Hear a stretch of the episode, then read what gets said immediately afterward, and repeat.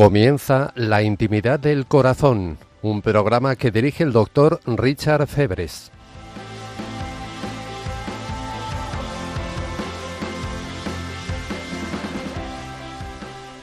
Bienvenidos y saludos a la gran familia de oyentes de Radio María.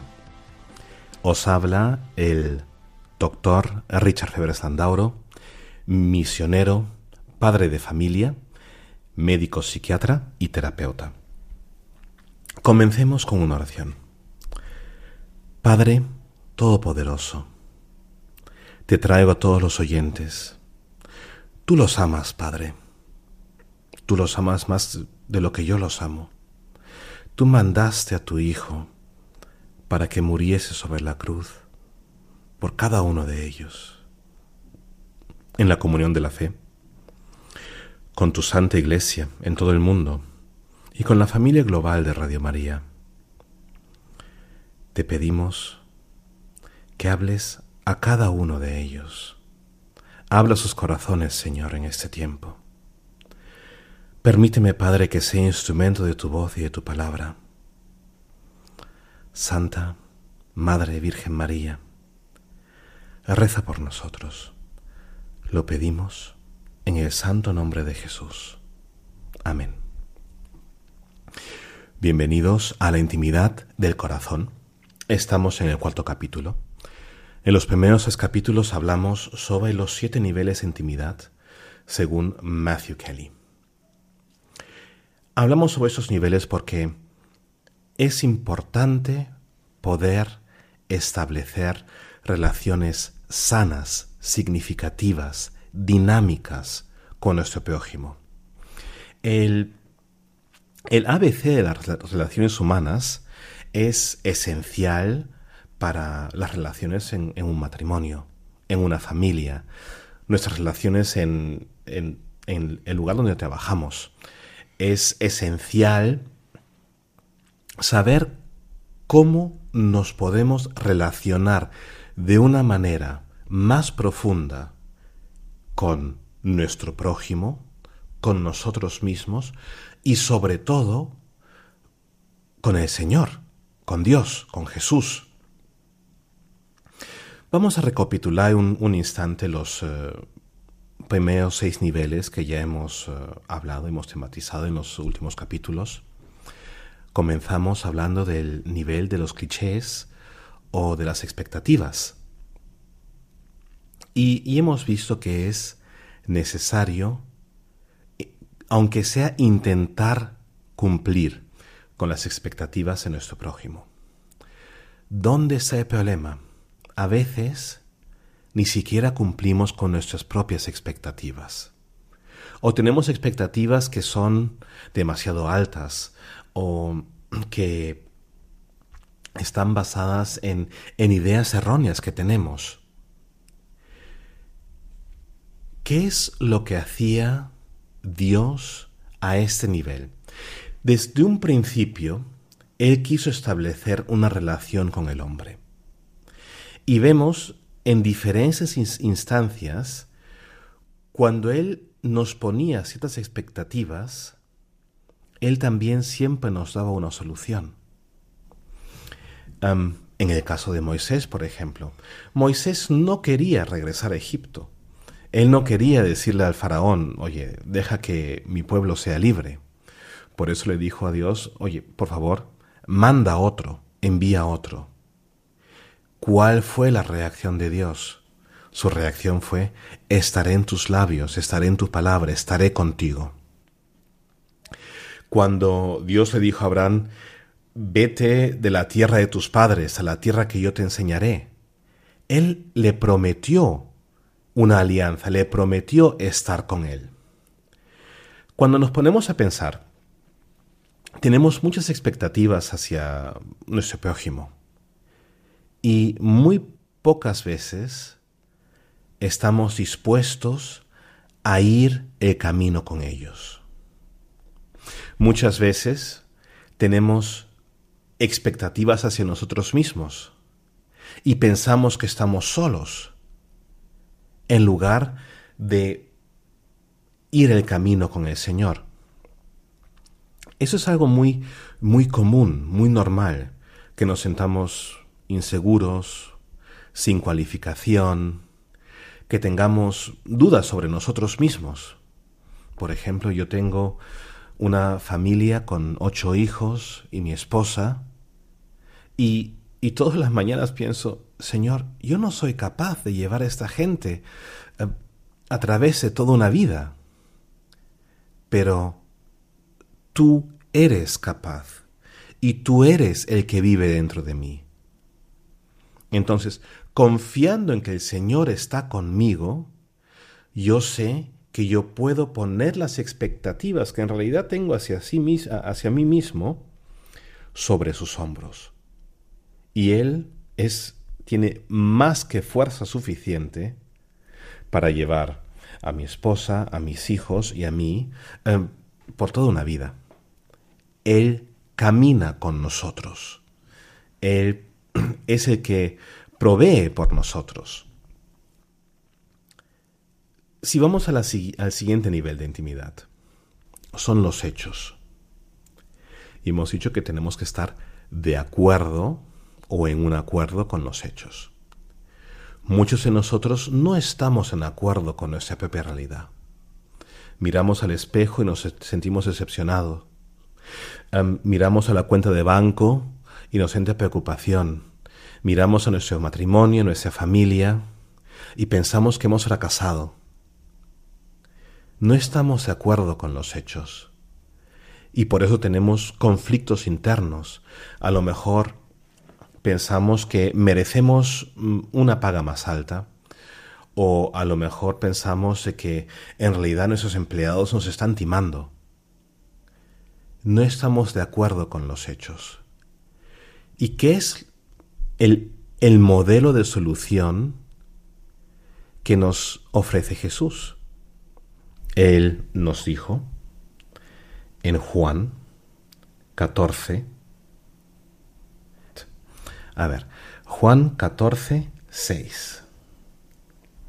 Le dice Jesús, yo soy el camino, la verdad y la vida. Nadie va al Padre sino por mí. ¿Eso qué significa? Eso significa que hay una verdad más alta, más real, más concreta que los hechos. Y nosotros los seres humanos somos capaces de captar esa verdad. Y suena ahora a lo mejor un poco complicado. Em, Richard, si estás hablando de la mente humana, ¿por qué hablas de Jesús? Voy a leer aquí, en el Catecismo de la Iglesia Católica, en el artículo 1701. Cristo, en la misma revelación del misterio del Padre y de su amor, manifiesta plenamente al hombre, al propio hombre, y le descubre la grandeza de su vocación. En Cristo, imagen del Dios invisible, el hombre ha sido creado a imagen y semejanza del Creador. En Cristo Redentor y Salvador, la imagen divina alterada en el hombre por el primer pecado ha sido restaurada en su belleza original y ennoblecida con la gracia de Dios. ¿Eso qué significa? Cuando vemos a Cristo, estamos mirando en un espejo. Cuando miramos a Cristo, cuando exploramos su ser, cuando buscamos conocerle más, en realidad estamos explorando nuestra propia persona. Estamos descubriendo más sobre quiénes somos verdaderamente. Juan Pablo lo confirmó en la primera carta de los Corintios, capítulo 13, donde él dijo, estamos mirando en un espejo. Si Cristo, si nosotros somos imagen y semejanza de Cristo, la intimidad humana, la intimidad con nosotros mismos, es un fruto de la intimidad con Jesús. ¿Cuál es la realidad? La realidad es que Mm, es imposible caminar sobre las aguas. Eso no funciona. Pero, ¿cuál es la verdad? La verdad es que una palabra de Dios es suficiente y podemos comenzar a caminar sobre las aguas, que es lo que se dio cuenta, la, revelación que recibió San Pedro cuando Jesús estaba caminando sobre las aguas, le dijo San Pedro a Jesús, Maestro, si eres tú, pídeme que venga y caminaré sobre las aguas. Y efectivamente, eh, a Jesús y le dijo, ven. Y San Pedro se fue y se tomó un paseo sobre las olas que se comenzó a hundir y se comenzó a hundir porque le entraron dudas. A veces nosotros nos comenzamos a hundir en esta vida. ¿Por qué? ¿No creéis que puede ser porque nos entran dudas de quiénes somos? Que en realidad somos el reflejo de Jesús? Que en realidad Jesús la verdad es aplicable al 100% a nuestras vidas. Y es lo que Él nos ha dado a nivel de los hechos. Jesús se nos ha presentado a nosotros como verdad, realidad absoluta y perfecta. A nivel de las opiniones, Dios nos entiende y nos acepta. No acepta nuestro pecado. No, no quiero que haya aquí confusiones. Dios no acepta nuestro pecado. Él nos ama a pesar de nuestro pecado y Él nos ama tanto que ha borrado nuestro pecado sobre su cruz. Ahora, Él acepta y entiende nuestras opiniones. Pero siendo el buen padre que es, Él también nos presenta las suyas. Vamos a la carta de Santiago, al primer capítulo, versículo 5. Si alguno de vosotros está a falta de sabiduría, que la pida a Dios, que da a todos generosamente, y sin echarlo en cara, y se la dará. La opinión de Dios es la sabiduría de Dios. Él siempre está dispuesto a darnos su sabiduría. Si alguno de vosotros está a falta de sabiduría, que la pida a Dios, que da a todos, todos es todos, em, a excepción de ninguno, generosamente y sin echarlo en cara. Quiere decir que no importa qué pecado hayas cometido, qué pecado estés a punto de cometer, si tú le pides sabiduría a Dios, Él te la dará. Como un padre le da pan a sus hijos. Papá, quiero pan. Aquí, toma pan. Dios comparte su opinión con nosotros y nos da a entender sus opiniones. La diferencia, creo, entre las opiniones de los seres humanos y las opiniones de Dios es que la opinión de Dios es la verdad, es una realidad. Nuestras opiniones pueden tener eh, fallos, pueden tener em, problemillas. Eh, nuestras opiniones están basadas sobre nuestras experiencias. Las opiniones de Dios no son solamente opiniones, sí son su palabra, es la verdad absoluta.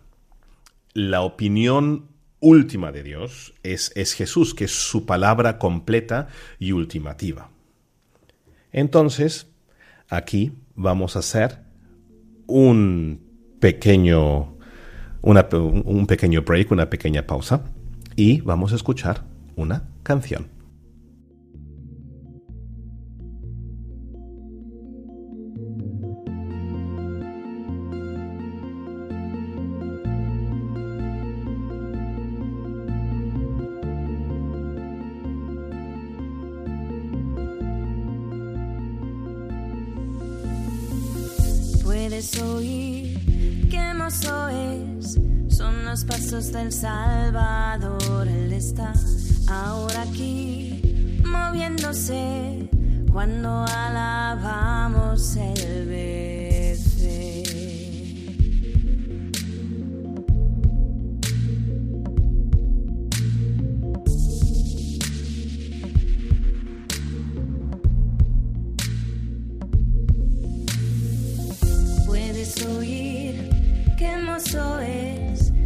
Los pasos del Salvador, Él está ahora aquí, moviéndose cuando adoramos el ver.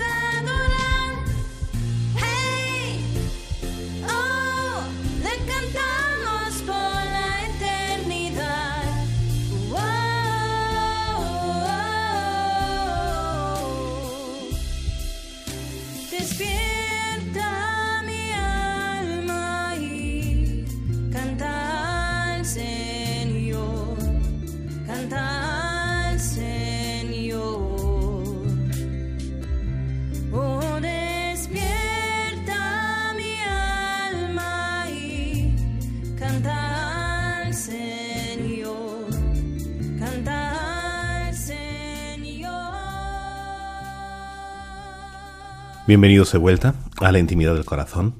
Os habla el doctor Richard Feber Sandauro. Estamos hablando sobre Dios y el hecho de que Dios no tiene opiniones en el sentido más eh, específico de la palabra, sino Él tiene más bien sabiduría y conocimiento que Él comparte con nosotros en su palabra.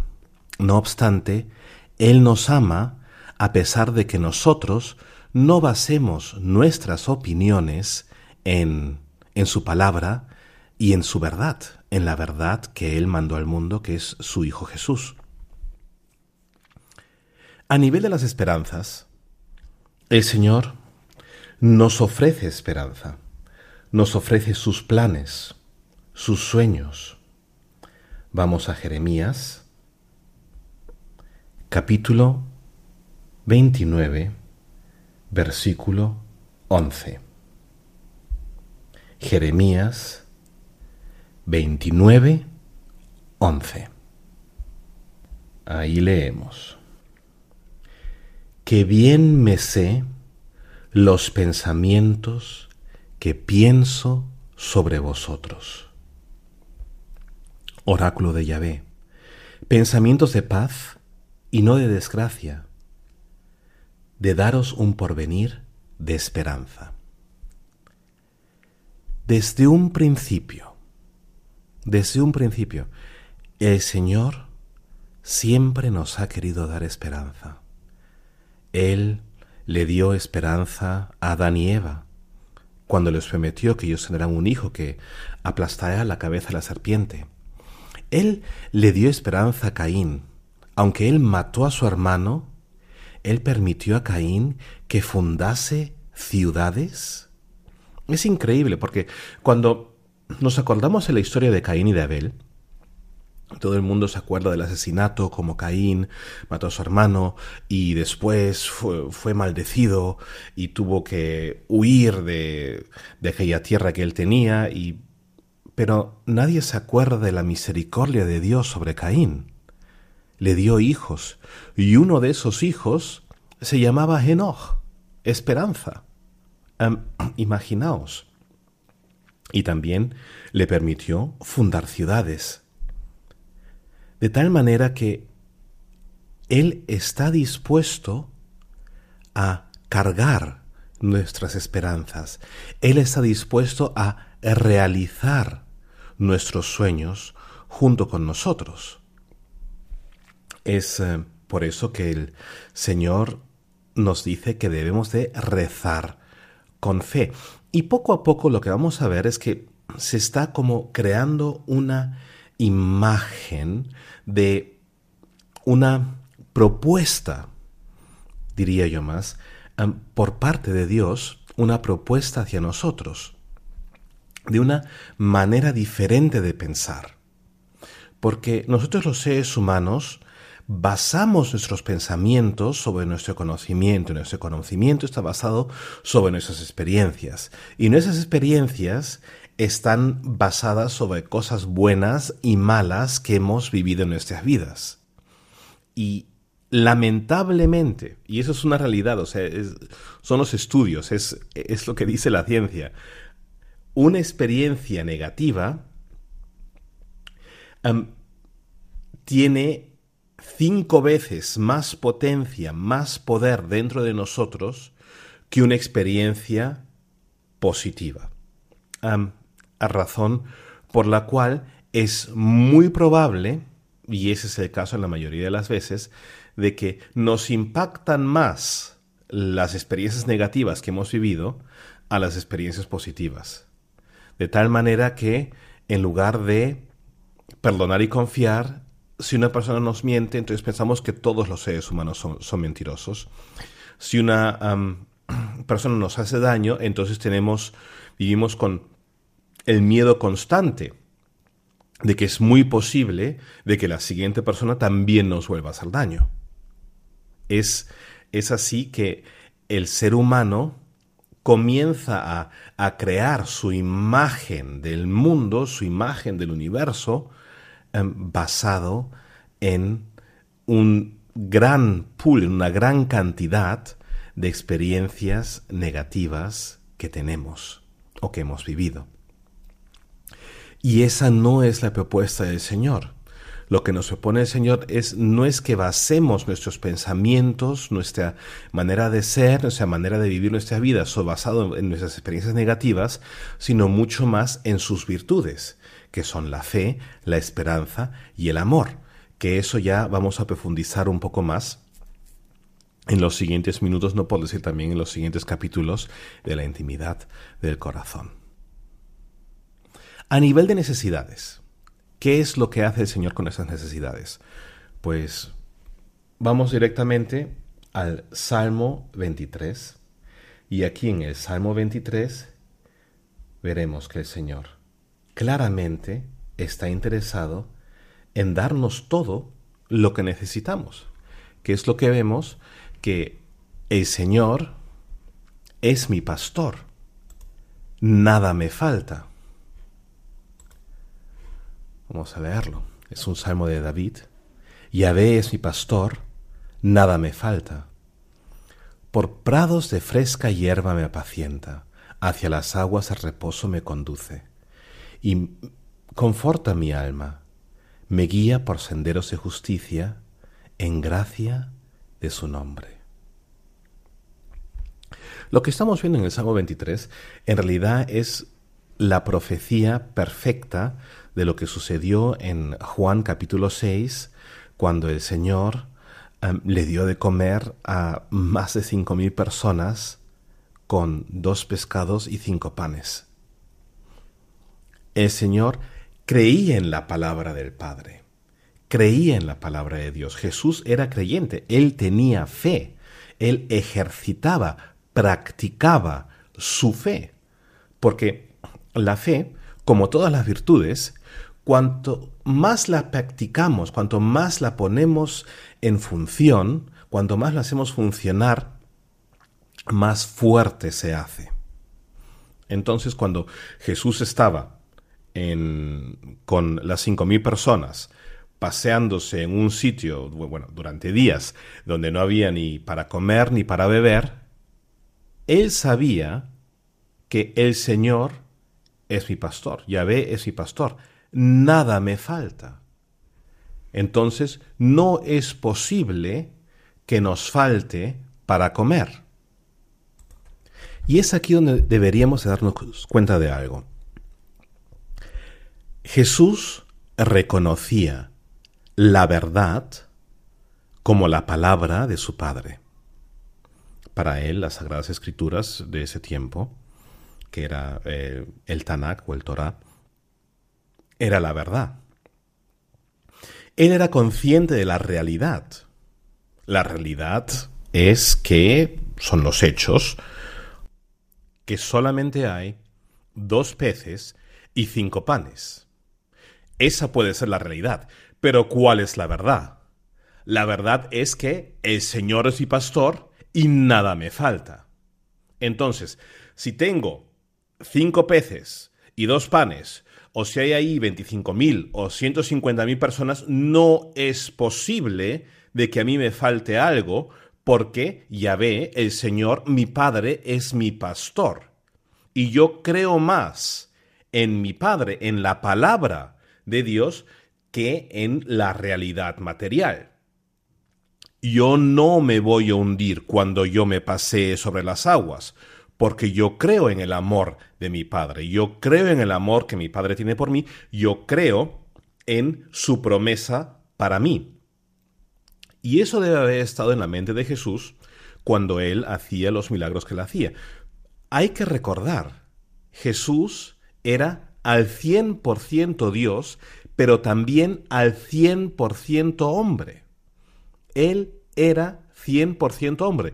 Él tuvo que hacer experiencias muy humanas, lo que significa que el hecho de que Él sea Dios no significaba que él no fuese consciente de que la realidad material era aplicable para su persona, que fue la razón por la cual él no puso Dios a prueba cuando el diablo lo tentó en el desierto. No obstante, él también era muy consciente que hay una verdad más alta que la realidad material, que los hechos físicos, externos, materiales. Y esa verdad más alta es la palabra del Padre o el amor del Padre, el espíritu del Padre em, en su vida, en su corazón. Lo que vemos aquí es que Dios es muy consciente de nuestras necesidades. Él sabe que tenemos necesidades físicas. Él sabe que tenemos necesidades intelectuales. Él sabe que tenemos necesidades espirituales. Él sabe que tenemos necesidades emocionales. Y Él es capaz y Él quiere en realidad suministrar y proveer para todas nuestras necesidades. Nos acordamos de Mateo 6, 25 al 34. Jesús hablaba. Por eso os digo, no andéis preocupados por vuestra vida, que comeréis ni por vuestro cuerpo, con qué os vestiréis. ¿No vale más la vida que el alimento, y el cuerpo más que el vestido? Mirad las aves del cielo. No siembran, ni cosechan, ni recogen en graneros, y vuestro Padre Celestial las alimenta. ¿No valéis vosotros más que ellas? Por lo demás, ¿quién de vosotros puede, por más que se preocupe, añadir un solo codo a la medida de su vida y del vestido, ¿Por qué preocuparos? Observar los lirios del campo, como crecen, no se fatigan ni hilan. Pero yo os digo que ni Salomón, en toda su gloria, se vistió como uno de ellos. Pues si la hierba del campo que hoy es y mañana se echa al horno, Dios así la viste, ¿no lo hará mucho más con vosotros, hombres de poca fe? No andéis, pues, preocupados diciendo que vamos a comer, que vamos a beber, con qué vamos a vestirnos, que por todas esas cosas se afanan los gentiles, pues ya sabe vuestro Padre Celestial que tenéis necesidad de todo eso. Buscar primero su reino y su justicia, y todas esas cosas se os harán por añadidura. Así que no os preocupéis el mañana, el mañana se preocupará de sí mismo. Cada día tiene bastante con su propio mal. Ponte a pensar en un segundo. El Señor vistió los lirios del campo mejor que rey Salomón. De tal manera que tenemos al rey Salomón, que es el rey Salomón, el hombre más rico de la historia y más sabio de la historia, según las Sagradas Escrituras, y los lirios del campo estaban vestidos mejor que él. Pero los lirios del campo es lo que Jesús llamaba el césped que se puede echar a quemar, echar al fuego. Se echa al horno, la hierba del campo. Nosotros vestimos mejor que la hierba del campo. O Dios nos quiere vestir mejor que a la hierba del campo. De tal manera que nos quiere vestir mejor que a rey Salomón. ¿Por qué Jesús nos está elevando por encima del rey Salomón? Porque nosotros tenemos acceso a una revelación mayor a la cual tenía el rey Salomón. ¿Qué revelación tenemos nosotros que no tiene Salomón? La revelación de Jesús. Y eso era la clase de cosas que les mosqueaba a los fariseos, que Jesús estaba ensalzando, alzando a la muchedumbre, a aquellos que creían en él por encima del rey Salomón. ¿Cómo puede ser eso? Vamos a Lucas 12, versículos 30 al 32. Que por todas esas cosas se afanan los gentiles del mundo, y ya sabe vuestro Padre que tenéis la necesidad de eso. Buscad más bien su reino, y esas cosas se os harán por añadidura. No temas, pequeño rebaño, porque a vuestro Padre le ha parecido bien daros a vosotros el reino. Y eso es lo que quiere el Padre. El Padre quiere darte el reino. En el reino no tienes que preocuparte por tus necesidades. Entonces, lo, lo que vemos es que Dios, nuestro Padre, Él está intentando establecer una relación con nosotros en cada uno de los niveles de intimidad. Aún también en el séptimo nivel, que son los miedos, los errores y los fracasos. La Iglesia Católica tiene una gran palabra para los miedos, los errores y los fracasos. Esa palabra es el pecado. Son nuestros fracasos. Nuestros pecados son nuestros fracasos. Nuestros pecados nacen de nuestros miedos. Nuestros pecados son nuestros errores. Leemos Juan 3, 16. Porque tanto amó Dios al mundo que dio a su Hijo único para que todo el que cree en el Hijo no perezca, sino tenga la vida eterna. Vamos a Romanos 5.8. Mas la prueba de que Dios nos ama es que Cristo, siendo nosotros todavía pecadores, murió por nosotros. De tal manera que Dios aborda nuestros miedos, nuestros errores, nuestras faltas, nuestros fracasos amándonos. Vamos a escuchar una canción.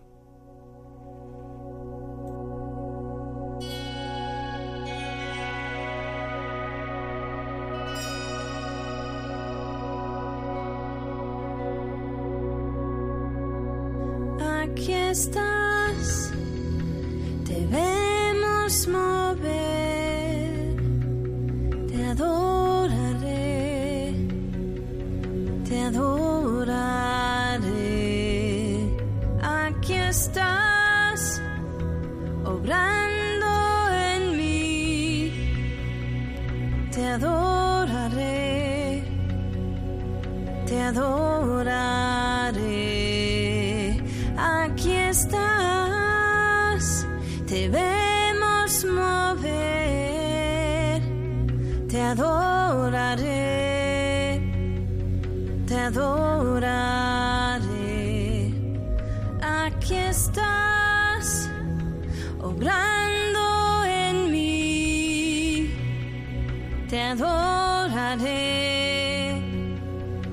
adoraré. Milagroso, abres caminos, cumples promesas, luz en tinieblas, mi Dios, así eres tú. Milagroso, abres caminos, cumples promesas, luz en tinieblas,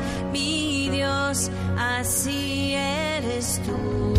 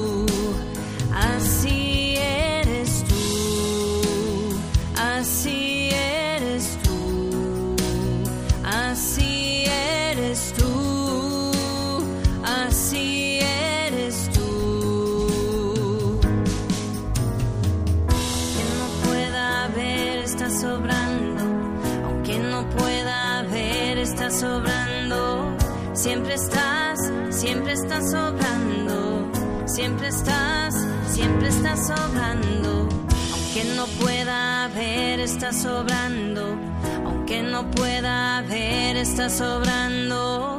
Siempre estás, siempre estás sobrando, siempre estás, siempre estás sobrando.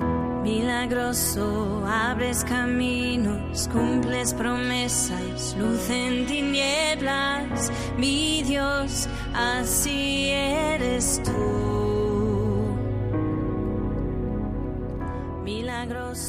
Bienvenidos de vuelta a la intimidad del corazón. Os habla el doctor Richard Febres Landauro. Hemos hablado de el séptimo nivel de intimidad y de la manera más efectiva, pertinente de abordar aquel nivel. Y es el amor. Porque es como Dios nos enseña a abordar los miedos, los errores, los fracasos, las faltas, no solamente los nuestros eh, personales, sino aquellas de, de la gente de alrededor nuestro, de nuestro prójimo. Y eso es una lección que aprendemos de él que es muy importante, porque es exactamente lo opuesto de, los, de lo que nos quiere transmitir el mundo, ¿Qué es lo que nos quiere transmitir el mundo? El, mundo nos quiere decir a nosotros, si una persona te odia, entonces odiala de vuelta, recházala. Si una persona comete errores, hay que rechazarla, hay que incriminarla. Si una persona tiene faltas, si una persona fracasa, hay que penalizarla por sus faltas y por su fracaso. Y eso es exactamente lo opuesto de lo que nos revela el Señor el Señor revela algo completamente diferente. Perdonad las faltas, perdonar los errores y apaciguar los miedos. El mensaje de Jesús es un mensaje de paz y de perdón, que va a lo más profundo, a, la sección más íntima del ser humano, del corazón humano siendo nosotros imagen y semejanza de Jesús, como iglesia tenemos que efectuar su amor. Siempre y cuando estemos limitados a construir nuestro, eh, nuestro concepto del mundo, nuestro concepto de la sociedad, nuestro concepto de nuestro prójimo, basado en nuestras propias experiencias, estamos condenados a reducir nuestro, nuestra base de acción al individualismo, el minimalismo y el hedonismo. ¿Y eso qué significa? ¿Qué es el individualismo? El individualismo es la actitud que, que dice, a ver, ¿cuál es el máximo usufructo que yo le puedo sacar a una situación? ¿Cuál es el máximo beneficio, la máxima ganancia para mí que yo le puedo sacar a algo. ¿Qué es lo que dice el minimalismo? El minimalismo dice cuál es el mínimo esfuerzo que yo tengo que efectuar, cuál es lo mínimo que puedo hacer. Solamente quiero hacer lo, lo más menos mini, mini, mini posible, que es lo mínimo que puedo hacer. Y el hedonismo dice, pues si se siente bien, si me da una buena sensación, lo hago. Y si no me da una buena sensación, no lo hago. Y una gran parte de la sociedad vive toda una vida danzando en ese triángulo. Si, em, si se siente bien, lo hago. Si no me da una buena sensación, no lo hago. ¿Cuál es, ¿Qué es lo mínimo que puedo hacer y cuál es lo máximo que puedo yo sacarle a la situación? Y si nos ponemos a pensar, eso es una fórmula de fracaso. Si cogemos todos los miembros de una sociedad, sea la sociedad más pequeña, el núcleo de la sociedad que es, que es, la familia, o sean las Naciones Unidas, si todos los miembros de una sociedad siempre intentan hacer lo mínimo posible, solo hacen algo si les da una buena sensación y a todo lo que hacen intentan sacar el máximo eh, usufructo, entonces esa sociedad, por pequeño o grande que sea, se va a derrumbar. ¿Y qué es lo que nos propone el Señor? Exactamente lo opuesto. En lugar de pensar qué es lo máximo, lo más que le puedo sacar a algo, la máxima ganancia que le puedo sacar, el pensamiento de Jesús es qué es lo máximo que puedo dar, qué es lo máximo que puedo contribuir. El pensamiento de Jesús no es qué es lo mínimo que puedo hacer, sino lo que Él nos propone es qué es lo máximo que podemos hacer, cuál es el máximo sacrificio. El pensamiento de Jesús no es solamente lo voy a hacer si, si, me da una buena sensación, si es cómodo. El pensamiento de Jesús es hay que hacerlo aunque sea incómodo, aunque, aunque duela, aunque suframos. Si nos piden una, una camisa hay que darle el manto también. Si nos dicen que caminemos una milla, pues caminemos dos. Eso es la propuesta de Jesús. Si todos los miembros de una sociedad, tan pequeña como una familia, o tan grande como las Naciones Unidas, si todos los miembros de una sociedad pensasen en esas dimensiones, ¿qué es lo máximo que podemos dar? ¿Qué es lo máximo que podemos hacer? ¿Cuál es el máximo esfuerzo que podemos tomar sobre nosotros? ¿Cuál es el máximo sacrificio? que podemos aportar, la contribución máxima que podemos dar, entonces el resultado lógico es que esa sociedad comenzaría a florecer. ¿No es no está claro? Entonces, ¿qué es lo que hace falta? Para poder establecer una buena relación con nuestro prójimo, es necesario establecer una buena relación con nosotros mismos. Para establecer una buena relación con nosotros mismos, es necesario establecer una buena relación con Dios. ¿Qué es una buena relación con Dios? Comienza en nuestro interés por su persona. Es una relación personal. Tú, Dios, mi creador, ¿quién eres? Me dices que tu nombre es Jesús. Creo que Jesús es tu Hijo. Yo creo en Jesús. Yo creo que tú, Jesús, eres Dios Todopoderoso. Pero, pero ¿quién eres como persona? ¿Cómo piensas? ¿Cómo sientes?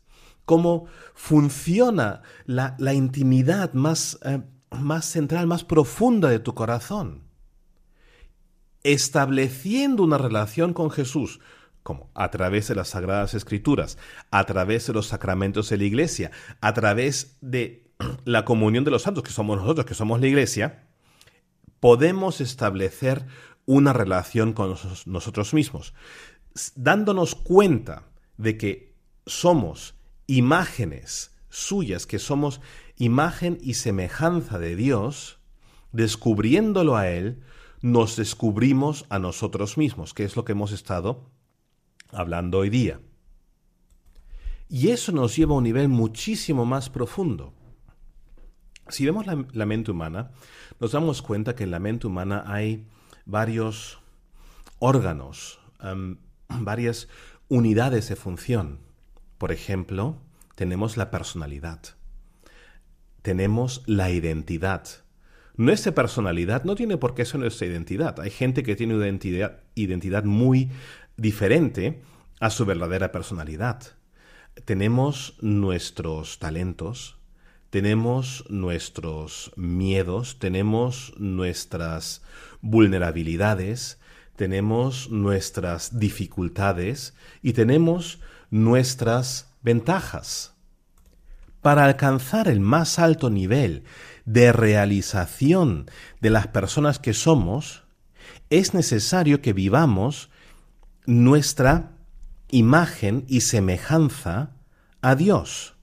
La palabra que utilizó el, eh, autor del libro de Génesis, cuando, eh, que fue en Génesis 1, versículos 26 al 28, cuando Dios dijo, quiero crear el hombre en, imagen y semejanza mía, la palabra es salm, es la palabra antigua hebrea. Y salm significa literalmente copia, duplicado, imagen, estatua, ídolo. Quiere decir que somos copias, duplicados de Dios que es lo que he leído eh, del Catecismo de la Iglesia Católica en el artículo 1701, que lo hemos repetido otra vez en los artículos 1710 al 1712. Si tú quieres saber cómo, cómo es Dios, mira el espejo. Eres su imagen. Si eres su imagen, quiere decir que tú también eres capaz de amar como Él. Amad los unos a los otros como yo os he amado. Y hoy día hemos estado hablando toda esta, toda esta hora, durante todo el programa, del amor de Dios. Y profundizaremos ese mismo tema en la semana que viene, en el cual hablaremos del concepto del amor. ¿Por qué? Porque nuestro, nuestro interior no debe de funcionar en función del individualismo, el minimalismo, el hedonismo, sino debe de funcionar en función de fe esperanza y amor. Cuando San Pablo dijo que ahora nos quedan la esperanza, la fe y el amor, y que el más grande o el mayor de ellos es el amor, es porque el amor puede dar raíz, puede engendrar esperanza y fe. Pero la fe no genera amor. La esperanza no genera amor. Al revés, el amor da fe, el amor da esperanza. Nosotros, siendo imágenes del amor, tenemos que dar esperanza y fe. Y es ahí, es ahí mismo donde Dios que vive dentro de nosotros toca la vida y los corazones de todos aquellos que están alrededor nuestro, porque comenzamos a actuar y pensar y entrar en relación íntima con nuestro prójimo de la misma manera que él lo hacía. Tú no vas a convertir a tu marido quejándote de él. Tú no vas a convertir a tu esposa tomando medidas en contra de ella. Tú no vas a convertir a tus hijos con críticas y sanciones y castigos. Lo que atraía a la gente a Jesús era su amor divino. Lo que atraía a la gente a Jesús es que cuando él hablaba, él decía cosas que ellos nunca habían escuchado y que cambiaban su manera de pensar.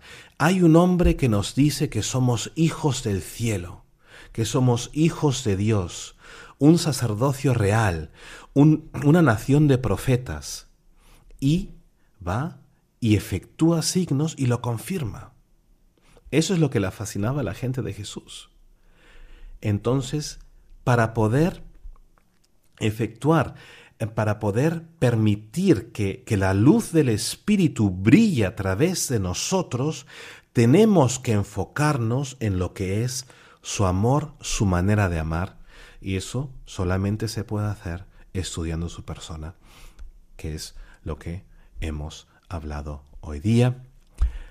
Me es una gran alegría que habéis escuchado. Gracias por escuchar. Si queréis volver a escuchar el programa, pues lo podéis escuchar como podcast en, en, la página de podcast de Radio María. Y si tenéis preguntas, me podéis escribir a la intimidad del corazón arroba radiomaria.es y em, si me escribís es bueno si no optáis por anonimidad, así puedo mencionar, um, hablar aquí em, de, de, vuestras preguntas. Por ejemplo, que a Antonio le gustó mucho el programa o que a Begoña que tuvo una duda, entonces eh, tengo más libertad. Que Dios os bendiga y hasta la próxima.